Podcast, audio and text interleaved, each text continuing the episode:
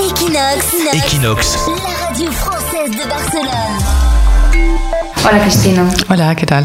Como con los líderes independentistas en el exilio y en prisión provisional y después de la intervención de la justicia alemana en el caso Puigdemont y su decisión dispar con la justicia espa- española, ¿cree que internacionalmente está aumentando el conocimiento de Cataluña? Lo que igual está aumentando es más el conocimiento de cómo funciona España. Yo no sé si realmente ahora mismo hay un discurso, una estrategia de comunicación por la parte independentista.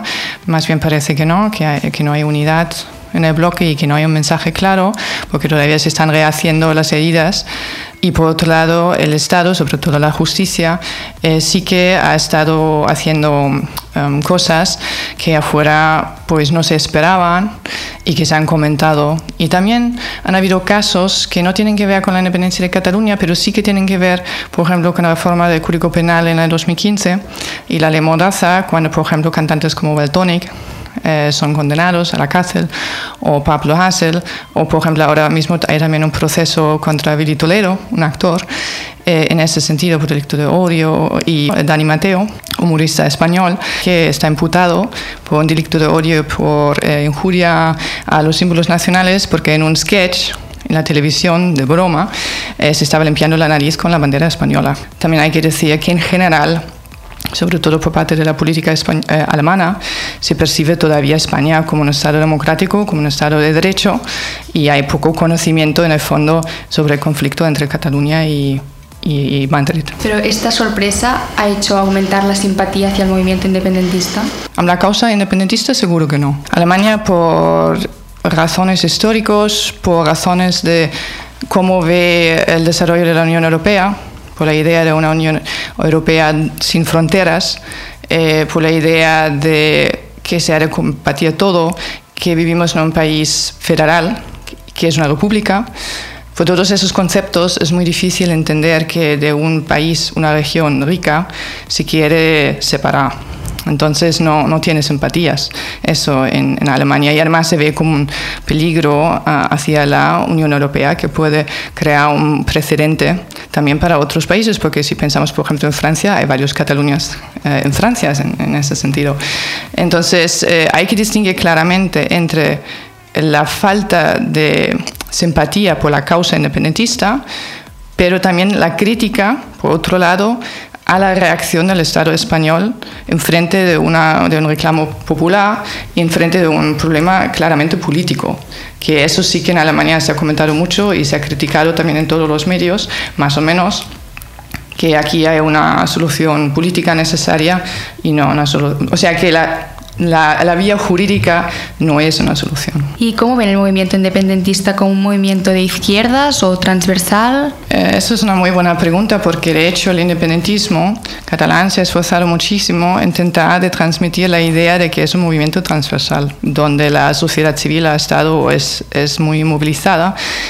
Aquí vemos, por ejemplo, también un, un, cambio en espectro, por ejemplo, si estamos mirando antiguamente a Convergencia, derecha catalana que está también salpicada de la reputación de corrupción, ha ido perdiendo votos a favor de opciones eh, quizás más izquierdas o opciones más renovadoras, porque la idea también es eh, que esta República Catalana, si un día llega, pues fuera mejor de lo que es Cataluña hoy y lo que es España hoy. Ahora, que esto se perciba tan detalladamente a Alemania lo dudo mucho. O sea, yo creo que ahí más bien la izquierda, sobre todo Die Linke, y quizás también los verdes, sí que ahora, después del 1 de octubre, también cuando han visto la violencia por parte de, de la policía española, eh, sí que hay más comprensión quizás en el sentido que, bueno que es movimiento social. Puede ser que estas cosas y también el tema judicial la persecución judicial sí que está llegando al sector izquierdista alemán Hemos llegado a una situación muy tensa y continuamente los independentistas y los unionistas se califican con términos de nazis o fascistas. Como alemana y buena conocedora del nazismo, ¿qué opina de estas calificaciones? Bueno, es una clara manca de, de memoria histórica. Ya vi que ahí había un problema a fondo para España como Estado, ¿no? que esa transición que se hizo era un compromiso de mínimos. Creo que también los problemas que vemos hoy, esas acusaciones de, de saltar, decía nazi a alguien, eh, significa que no se ha entendido lo que es el fascismo. que no se ha entendido que es realmente ser nazi. Eh, es un poco insultante también para la gente que sí que tiene conciencia de eso, porque creo que aquí todavía hay necesidad de, de hacer ese trabajo de memoria histórica, de dejar de hacer cantar cara al sol y, y marchar a plena luz del día con símbolos fascistas eh, por la capital de España. Y luego decir que estamos viviendo en democracia, ¿no? Es, es, difícil de aceptar eso para un alemán. Y supongo que también para otros europeos. ¿Cuál cree, cree, que debe ser el papel de Alemania en esta crisis catalana? ¿Si cree que deberían actuar de alguna manera o no? Quizás por medio de una mediación o proponiendo un referéndum. En principio, eh, Alemania siempre, como otros países europeos, se ha posicionado diciendo que es un problema interno. Eh, es muy fácil decir que los independentistas han sido naivos porque han creído en Europa, han pensado que Europa diría una cosa que les ayudaría y tal. Eh, en Europa había la idea de la Europa de las regiones. Se dice que la calidad de un Estado se ve cómo trata justamente a la residencia democrática y a las minorías. Y en España vemos que esto no ha funcionado con el tema catalán. Y entonces aquí Europa pues sí que debería actuar para paliar esas situaciones y para también evitar que en el futuro haya más problemas como estos, porque ahora también tenemos una crisis a todo nivel europeo, porque muchos ciudadanos, independientemente si son catalanes o incluso alemanes, se sientan muy solos, tienen la sensación de que no pueden participar en las decisiones. Y en el fondo eso también remarca que el problema catalán quizás también es un problema europeo. ¿Cómo ve el tratamiento que hacen los medios de Madrid, los de aquí, sobre el conflicto catalán? ¿Cuáles son las principales diferencias entre ellos? En Alemania tenemos un respeto muy alto, por ejemplo, a la justicia. Para nosotros la constitución más independiente y más respetado justamente es el Tribunal Constitucional. Tenemos mucho respeto a lo que es el Estado como ente. Lo consideramos algo que creamos entre todos, que hay una responsabilidad muy grande para todo lo que es público. Para cualquier pequeña corrupción se espera que un político se marcha y los medios de comunicación no son perfectos, los públicos, pero sí que estructuralmente son bastante independientes.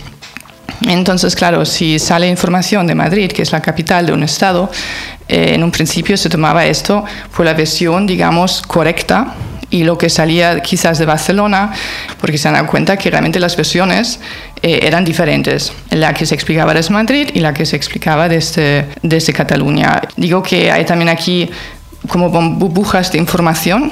Una es la independentista, que se retroalimenta, y la otra es la unionista, que también se retroalimenta. Y, y, no hay mucha comunicación entre ellos. Entonces depende también los medios de comunicación que consume la gente. Hasta aquí hay una división incluso lingüística entre los que consumen más en castellano y los que son, consumen más en catalán. Los catalanes pueden le, le, leer en los dos idiomas, pero hay mucha gente también inmigrante aquí de España que solo consume en castellano. Entonces, también aquí eh, la comunicación no es perfecta y puede ser que incluso a veces los argumentos son muy no, no, hay no hay diálogo no hay un intercambio pragmático de argumentos tampoco en la prensa es muy curioso que incluso hay la misma información y luego miras cómo la interpreta un periódico digamos más unionista y un periódico totalmente independentista, la misma información y para cada uno es favorable, es muy curioso, ¿no? Eh, y a Madrid eh, hay más unidad en el sentido que se defiende la idea del Estado. ¿Cómo cree que va a evolucionar el conflicto catalán? España necesita ser más federal para poder funcionar. Eh, necesita reformas estructurales muy profundas, necesita la revisión de la Constitución, o sea, se hace un nuevo pacto eh, entre las comunidades autónomas. También no duele nada reconocer eh, que eres un Estado plurinacional y que tengas, pues, que consistes en varias naciones, es, es una riqueza en lugar de una amenaza. Eh, quizás también, por lo que preguntabas antes, ahora, aunque es pocas veces se habla más del nacionalismo español, antes solo se hablaba del nacionalismo catalán. Yo creo que ese movimiento social eh, es bueno a lo largo para que igual España pueda reformarse. Ahora, eh, no se ve ningún no, no, hay mucha disposición todavía por parte del establishment en Madrid de cambiar cosas y por parte de los independentistas no sé si la, versión, si la visión de la independencia realmente es tan realista. Y yo me pregunto si a lo largo realmente tanta gente estaría dispuesta eh, a realizar la independencia con el coste que conlleva. La gente en el fondo no quiere una confrontación. Sabemos que Asuntos Exteriores es un asunto de Estado y que la Generalitat tiene un Conseller Exteriors para dar visibilidad de Cataluña, pero no de una manera diplomática. El presidente Torra ha pedido al nuevo Conseller Exteriors, Alfred Bosch, hacer, entre comillas, competencia al ministro español. ¿Cómo crees que van a reaccionar los países europeos? Se tendría que ver primero hasta qué punto eh, esto es una petición hecha cara al público independentista que desea un camino todavía muy directo hacia la República, de alguna manera también confrontación eh, con el Estado, y hasta qué punto, por ejemplo, en ese caso Esquerra Republicana, que es la que tiene control de asuntos exteriores y a los cuales pertenece a Bosch, va a hacer caso eh, a esta petición. Eh, sabemos que las delegaciones en el exterior eh, trabajan para la internacionalización de, de Cataluña, tienen muchos campos donde pueden hacer buen trabajo y se ha de ver si realmente ahora siguen todavía con esa idea de hacer diplomacia. además, como se ha visto esta crisis en, en, el octubre, yo, por ejemplo, he hablado con expertos alemanes que asesoran, por ejemplo, también al gobierno alemán en asuntos exteriores y en seguridad, y me han dicho que lo que sí que se ha visto desde fuera, que esta crisis se puede descarrilar, que eso realmente puede llevar a un conflicto muy profundo y muy... Um, difícil eh, para Europa. Entonces, seguramente ahora será aún más difícil entrar en una vía diplomática eh, abierta. No se va a, buscar ninguna eh, cosa que pueda llevar a una confrontación, por ejemplo, entre estados en absoluto.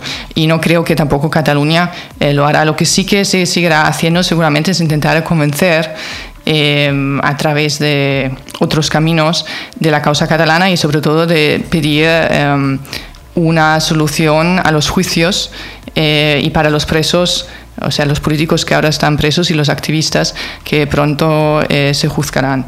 ¿Piensas que los medios de comunicación dedican demasiado tiempo en hablar del proceso?